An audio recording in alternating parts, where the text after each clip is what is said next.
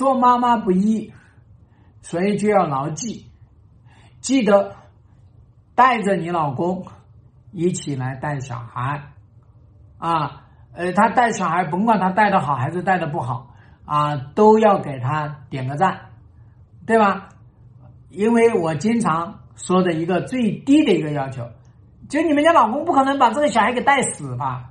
我话说的很毒，但是要让大家明白一个道理：没有几个男人带孩子会把孩子给带死，没有，对吧？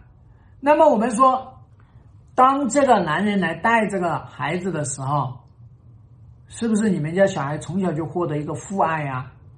是不是从小就给这个孩子一个夫妻同心协力做这件事情的一个榜样啊？你不要忘了，越小的孩子他看到的东西全部进入大脑，进入潜意识，对吧？他长期看到爸爸不带他，爸爸就是不带他，爸爸还是不带他啊，没有换过尿布。没有喂过夜奶，没有给他按过摩，那你想想，孩子跟爸爸的这个关系会天然的疏远，父爱天然的缺失。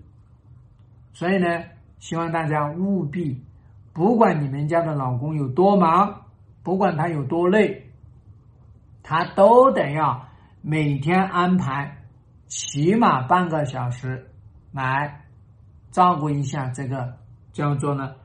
月子里面的孩子，啊，一岁以里里面的这个小孩，他都要照顾一下。这样的话呢，才可以啊，更好的啊，相互建立这个紧密的关系。